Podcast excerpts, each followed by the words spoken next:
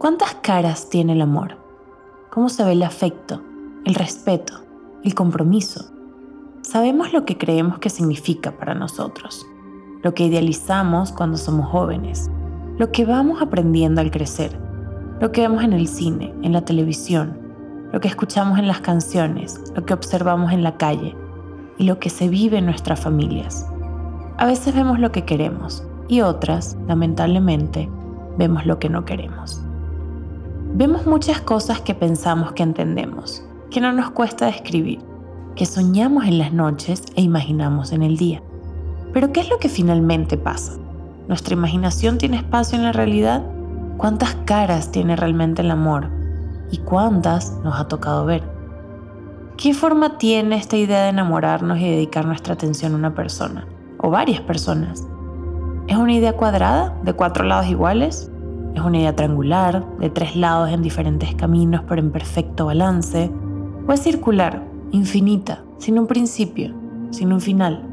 El amor se presenta de tantas maneras como personas existimos en el planeta. Y cada persona que conocemos o con la que hemos tenido la oportunidad de coincidir tiene una historia y es, ha sido o será parte de una relación. Cada una de ellas. ¿Qué esperaríamos del mundo entonces sino una gran variedad de relaciones? Tan distintas como cada uno de nosotros, tan personales, tan íntimas, tan públicas y tan maravillosas como cada día que amanece.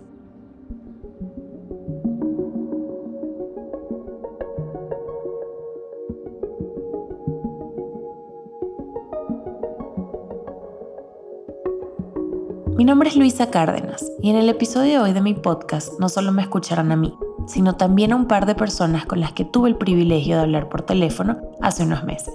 Y que además de conocer y conversar un rato con cada una, lo más importante es que me contaron sobre sus historias de amor únicas. El 20 de octubre del año pasado, en pleno proceso de investigación para la nueva temporada del podcast, mi productora Oriana y yo nos preguntamos si era correcto idear un episodio sobre relaciones diversas. Un tema que sin duda nos llamaba mucho la atención, pero que no creíamos tener la información suficiente para hablarlo, por lo menos con propiedad. Desde el primer episodio de este podcast he querido compartir con ustedes, nuestra audiencia, temas que sean cercanos a mis pasiones, de los que les puedo hablar con capacidad, conocimiento y sobre todo un acercamiento adecuado. Y aunque sabía que había un espacio muy interesante para hablar sobre las muchas caras de las relaciones amorosas que vivimos en el mundo, también sabía que tanto mi productora como yo no éramos las más expertas para hablar del tema. Pero que no sea experta no significa que no sea curiosa en conocer más. Y tampoco significa que otras personas no pudiesen enseñarme. Así que hice lo que usualmente hago en situaciones en las que prefiero hablar poco y aprender más. Pregunté, pregunté mucho. Fui a la cuenta de Instagram de nuestro podcast, arroba otro día maravilloso, y pregunté por sus historias de amor. Y las historias fueron llegando, de todas partes, de todas formas, de todos los colores, de todas las variaciones, etiquetas, contextos y motivos. Una por una fuimos leyendo todo lo que compartieron conmigo y finalmente decidimos contactar a cinco personas con cinco historias únicas que tuve el honor que me contaran en una llamada telefónica. Y hoy, partes de esas conversaciones las escucharán aquí. Las relaciones que viven, lo que han aprendido de sus parejas, lo que han crecido en el proceso y lo que les hace continuar cada día creyendo un poco más en el amor que el anterior. Por ahora, espero que hoy estén bien, que se pongan cómodas o cómodos, que se sirvan esa taza de café o té que tanto les gusta, pausen el mundo exterior por unos minutos y me acompañen una vez más a tener otro día maravilloso.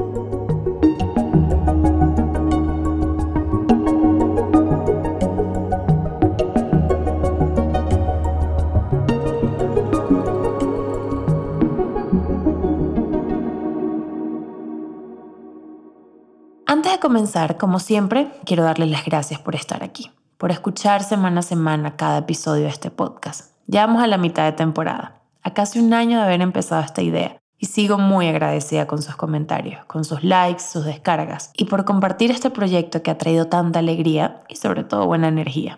Poco a poco, otro día maravilloso sigue llegando a nuevos países sigue llegando a España, a Chile, Argentina, Costa Rica, Canadá. Y en cada rincón hay personas escuchando y compartiendo estas ideas, estas pasiones mías a las que les quiero dar una ventana.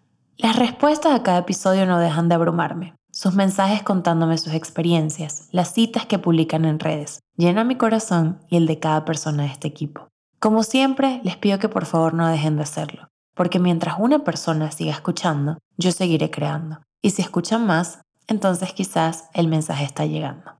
Si quieres saber de qué manera puedes apoyar nuestro podcast, sigue escuchando, que al final del episodio te contaré un poco más cómo.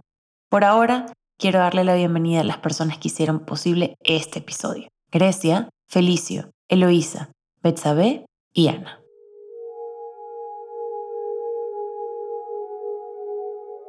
Cuando conocí a Andrés, mi novio, nunca pensé en obstáculos para nuestra relación.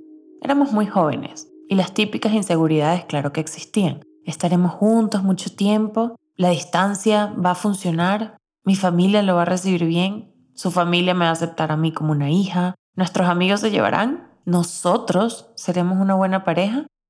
Cada una de las preguntas se fueron resolviendo por sí solas, porque estar juntos se sentía natural, como algo que los dos sabíamos hacer muy bien, algo que no teníamos que explicar, ni que nadie más tenía que entender. Éramos él y yo para todo. Y hoy en día también somos él y yo para todo y con todo. Sé que nuestra relación ha sido un privilegio desde el principio, ojo. Sea por nuestra orientación sexual, nuestra cultura, nuestro lugar en el mundo, nuestras capacidades e incluso por la oportunidad de estar juntos hoy aquí, en un país diferente al nuestro, viviendo cada día como queremos vivirlo, sin nadie que nos vigile, nos controle, nos juzgue. Hemos usado esta relación para crecer cada día, para aprender el uno del otro, para crear una comunidad fuerte y sana con nuestros amigos, para acercar a nuestras familias y para ser el lugar seguro de cada uno. Y de eso me siento agradecida cada día de mi vida. Pero sé que para todos no es igual y que no podría ser igual. Hayamos tantas personas en el mundo, tantas historias distintas, que el amor no podría tener una sola presentación, sino muchas, miles, millones. Es una realidad que miles de parejas en el mundo no pueden estar juntas públicamente, sea por su cultura o por leyes absurdas que se lo impiden. Otras miles viven separadas, pasando por largas etapas de distancia hasta que finalmente pueden estar juntas. Otras no son aceptadas por sus familias. Otras se ven en la obligación de explicar cada día y a cada persona por qué están con quien están, qué etiqueta tienen lo que sienten. Y otras perdieron a su persona amada hace un tiempo viviendo todos los días con su recuerdo cerca. Y aún así, el amor prevalece. Quizás se ve de muchas maneras y no solo como la sociedad nos ha dicho por siglos que debe verse, pero existe y prevalece. Y hoy quiero compartir algunas historias con ustedes, como la de Grecia, una mexicana que vive en Corea del Sur y está en una relación con un hombre de una cultura completamente diferente, con una diferencia de edad importante pero se encuentra en un punto medio para hacer lo que el otro necesita y desea para sentirse seguros. Creo que lo que nos hizo em, enamorarnos principalmente fue que a pesar de que somos culturalmente muy distintos, lo que yo necesitaba como para una pareja, él me lo podía dar y viceversa. Por ejemplo, en Corea el afecto no es algo explícito. Los papás en Corea, las mamás no enseñan el amor con apapacho, besos, les dicen te amo a sus hijos jamás. Y necesitaba a alguien que me protegiera, que me hiciera sentir segura, que entendiera mis sentimientos de ansiedad estando en un lugar tan lejos, pero que aún así me respetara. Y creo que esas dos cosas fueron muy complementarias entre nosotros. Yo le ofrecía un amor que él jamás en su vida había recibido y yo le ofrecí, y él me ofrecía cosas que yo que necesitaba de, de él a pesar de las diferencias culturales. Hola de Felicio, que está enamorado y tiene una relación con un hombre mayor que él, y juntos han sido la fortaleza del otro para crecer y entenderse, y sobre todo ser el complemento que busca en sus vidas para sentirse plenos. Algo que fue como un punto muy importante para que nuestra relación funcionara fue el nivel comunicativo. Él y yo en, en, en, específico siempre hemos tenido esa confianza de comunicar cualquier necesidad, cualquier inconveniente, cualquier problema que surja. Entonces, de momento tenemos una relación, pero no vivimos juntos. Sin embargo, esa, ese nivel comunicativo que hemos tenido es el que nos ha ayudado a poder pues estar bien, estar tranquilos, estar en paz y obviamente pues estar felices, ¿no? fue algo muy curioso porque él es muy ajeno a todo mi círculo social, de amigos, de la escuela en general, y pues hasta ahorita estamos, estamos juntos. También quisiera hablar de Luisa, una mujer en una relación poliamorosa con un novio y una novia, los tres viviendo en el mismo lugar y navegando su relación en conjunto, y cada uno con el otro o la otra, creando una armonía que les beneficia a todos por igual, y más importante, les hace sentirse seguros entre sí. Y todo se fue dando así como que de, de, manera natural y llegó un momento en donde nos sentamos los tres y dijimos, mira, ellos me dijeron, ¿te gustaría esto, esto y esto? Y yo le dije, ya, podría intentarlo, porque ya yo había tenido experiencias antes en las cuales había sido lo que se llama unicornio, que es como que una chica que está con una pareja. Pero poco a poco sí se fue formando una relación y de repente llegó un momento en donde nos dimos cuenta los tres que ya, wow, esto es una relación no tiene las mismas reglas que tiene una relación convencional, no existe una jerarquía como tal, es muy, muy, muy lineal en ese sentido, pero esto es una relación. Y luego Betsabe, que me contó sobre su relación, en la que decidieron llegar a un acuerdo abierto, en el que cada uno es libre de ver a otras personas si se llegara a dar la oportunidad, pero al mismo tiempo respetándose mutuamente y disfrutando sus momentos juntos yo sé definitivamente, o sea, porque digamos que cuando llegamos a hablar de cosas, sí tiene él como muy claro esto. Entonces, como que él sí es de, pues si va a pasar algo, pues te digo como de, ¿sabes qué? Me gustó esta persona y pues ya de ahí tú sabrás, ¿no? Si quieres o no, y, viceversa, o sea, como que no tiene esa como limitantes, es como muy de, pues si te gusta, hazlo. Y creo que yo nunca había salido con alguien así y al final pues yo sé que pues no somos novios, solamente salimos. Por último, hablé con Ana, una mujer que en algún momento comenzó una relación a distancia con otra mujer y en el camino su pareja decidió empezar un proceso transgénero, siendo hoy en día un hombre, y siguen juntos en una relación en la que han crecido y han aprendido a superar todos los retos que han llegado, pero sin separarse ni un solo momento yo vine a México a visitar y bueno, de la amistad empezó a surgir más cosas que realmente se empezaron a explorar justo en la distancia. Eso hizo que hiciera un viaje a España como para entender para ver si iba a funcionar, si no. Y bueno, decidimos como entrar en una relación.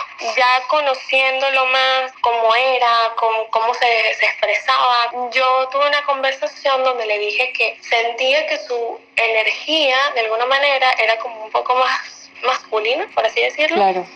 Y eso obviamente abrió muchas conversaciones y mucha terapia por parte de él como para entender qué era lo que, lo que le pasaba. Claro. Y bueno, este, entendió que, que, que se percibía a sí mismo como hombre trans y de eso hace como dos años, más o menos. ¿Qué tienen en común estas cinco relaciones distintas? Y agregamos una más a la lista, mi relación con Andrés. Seis relaciones completamente distintas. ¿Qué tenemos todos en común? Somos hombres, mujeres, unos nos identificamos como ninguno, otros nos atraemos entre nuestro género, algunos somos mayores, menores, otros tenemos a nuestra pareja lejos, tenemos etiquetas fijas o no, sino todo lo contrario, etiquetas muy sueltas o nada de etiquetas.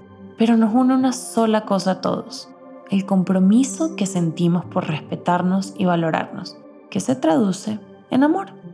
Un amor tan bonito que no ve culturas, Creo que otra cosa es como de construir un poco la manera en que a mí y a él nos enseñaron cómo es el amor, porque el amor yo lo, lo aprendí de mi familia, de mi educación, de incluso de, ya sabes, como de las telenovelas y el, el drama mexicano y todo. Entonces tuve que aprender también a entender cómo él expresaba su amor y entre los dos lo que siempre nos cuesta, pero poco a poco lo logramos, es, oye, ¿qué queremos recuperar de la cultura mexicana para nuestra relación? Ok, esto. ¿Y qué quieres de la cultura coreana que sirve nuestra relación? Ok, otra cosa. Entonces, como que tratamos de aprender lo bueno y tratar de dejar ir lo malo de nuestras culturas. Un amor tan grande que no escucha las opiniones ajenas. Justamente este tema de la edad fue un shock al inicio para mi círculo social cercano, ¿no? La, la escuela mis compañeros les, les, les, daba un poco de risa, en ocasiones evidentemente lo malinterpretaban, en general múltiples como barreras que, se, que surgieron, me daba mucha risa cuando él y yo salíamos a algún restaurante, algún lugar aquí en la ciudad y siempre los meseros, la gente del servicio tenía como un choque, un, un choque, perdón, cuando nos, nos veía y se confundía, ¿no? Como de la edad les causaba un poco de conflicto. Un amor tan amable que se une a otros. Hay, hay, cierta paz que yo he conseguido en esto que, no sé, no la había tenido ninguna, en ninguna otra relación. Y eso es como que mind blow.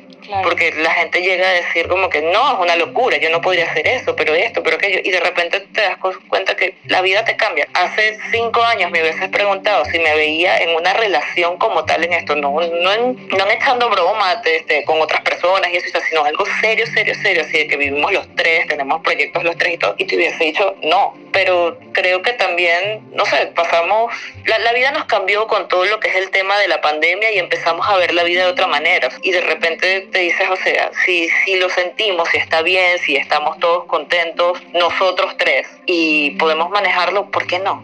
Un amor tan seguro que no necesita barreras. O sea, creo que nunca antes me había pasado y pues claro, obviamente viene como miedo, ¿no? O sea, digo, aunado a que me siento tranquila, viene como un poco de miedo de saber que a lo mejor puede pasar en cualquier momento y que yo, pues no que quede como reemplazada ni nada de eso, simplemente pues que hay alguien más ahí. Y pues no sé, creo que igual me siento contenta de saber que no, no estoy necesitando como la etiqueta de somos novios y a lo mejor pasa algo más solamente es como, pues estamos saliendo y creo que sí hay como mucho cariño de por medio y hay como, como mucho respeto y comunicación y demás, pero pues sí, más bien yo creo que es como me siento tranquila, pero pues al final estar como consciente que pues digo, nada es para siempre, pero en este caso, eh, como muy específico, pues darme cuenta que no hay como cosas 100% seguras. Y un amor que solo quiere dar, que vive por la paz del otro más allá que mi pareja, este, es como mi equipo. Y de hecho siento que si en algún momento todo eh, llegara a terminar a nivel eh, de relación amorosa, tengo la certeza de que vamos a estar en la vida del otro como un pilar fundamental, como un apoyo 100%. Es este amor lo que nos despierta en las mañanas, lo que nos mueve durante el día y lo que queremos soñar de noche. Es la clase de amor que nos hace decir cosas sin sentido, que nos hace sonreír cuando pensamos en el futuro, que se aloja en una maraña en nuestro estómago cuando vemos a las personas que queremos. Es el amor que nos da un poco de miedo de lo mucho que nos hace sentir, que nos trae seguridad, que existe porque lo dejamos existir, porque lo alimentamos todos los días, porque es tan importante para nosotros como el aire que respiramos. Sin importar cómo nos llamemos, de dónde vengamos, nuestros intereses, nuestro color de piel, nuestro idioma, nuestra religión o la falta de religión. Es el amor y nada más que el amor lo que nos hace seguir. Y hoy te pregunto a ti, ¿qué forma tiene eso que sientes? No importa cuál sea, si es una forma que te funciona a ti y a esa persona, si no le hacen daño a nadie, si es lo que quieres, defiéndela.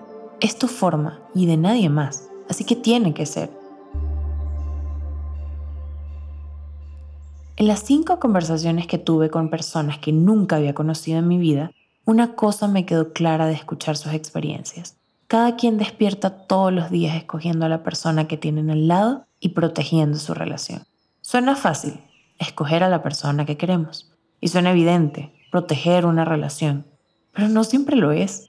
No cualquiera tiene el valor de escoger a la persona con la que quiere estar y no todos podemos defender nuestras relaciones cuando el mundo se empeña en hacernos creer lo contrario. Así que esta decisión es todo lo que importa. Decidir estar aquí, decidir quedarse. No importan las condiciones de tiempo, espacio y distancia, no importa lo que diga nadie, no importan los miedos que pensamos que tenemos. El mundo poco a poco llegará ahí. Los miedos caerán uno por uno. Lo que hoy defendemos, mañana simplemente lo disfrutaremos. Lo que es complicado de lograr, mañana será una cosa de todos los días. A veces pienso en lo retador que era mantener relaciones hace apenas un siglo, lo difícil que era comunicarnos los unos con los otros, lo imposible que era ser fieles a nuestros gustos porque era prohibido. Pienso en todas las relaciones que no sobrevivieron porque una carta no llegó o porque una gripe los separó. Por eso creo que el mayor logro que tenemos ahora es escoger nuestra propia historia. Entonces amen, señores. Amen y vivan hoy, porque solo hoy somos dueños de esto que estamos viviendo. Amen hoy, mañana y todos los días en los que puedan decidir sobre su propia historia. Sepan que el mundo está lleno de historias de amor, que ninguna se parece entre sí, que cada mañana empieza una nueva, cada noche puede que termine otra, cada tarde miles se hacen más fuertes, y es cada una de esas historias las que crean un nuevo futuro para los que estamos aquí y para todos los que vienen. Una cita hoy es una familia dentro de 20 años y un simple mensaje enviado puede llevar a décadas de conversaciones. Entonces amen, señores, y cada vez que decidan defender ese amor, protegerlo y vivirlo intensamente, les aseguro que despertarán a tener otro día maravilloso.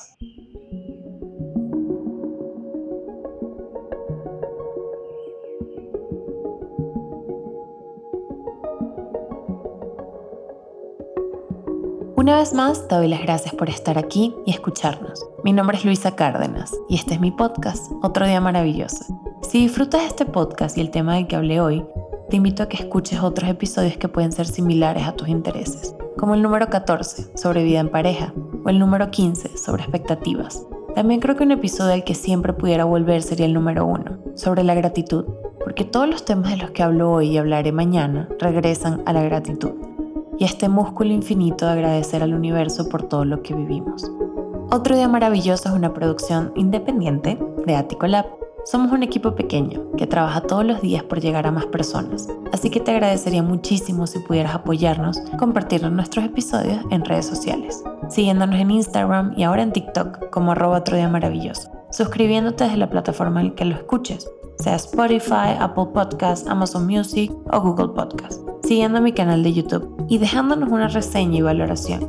Estos pequeños aportes ayudan inmensamente a este proyecto, así que infinitas gracias.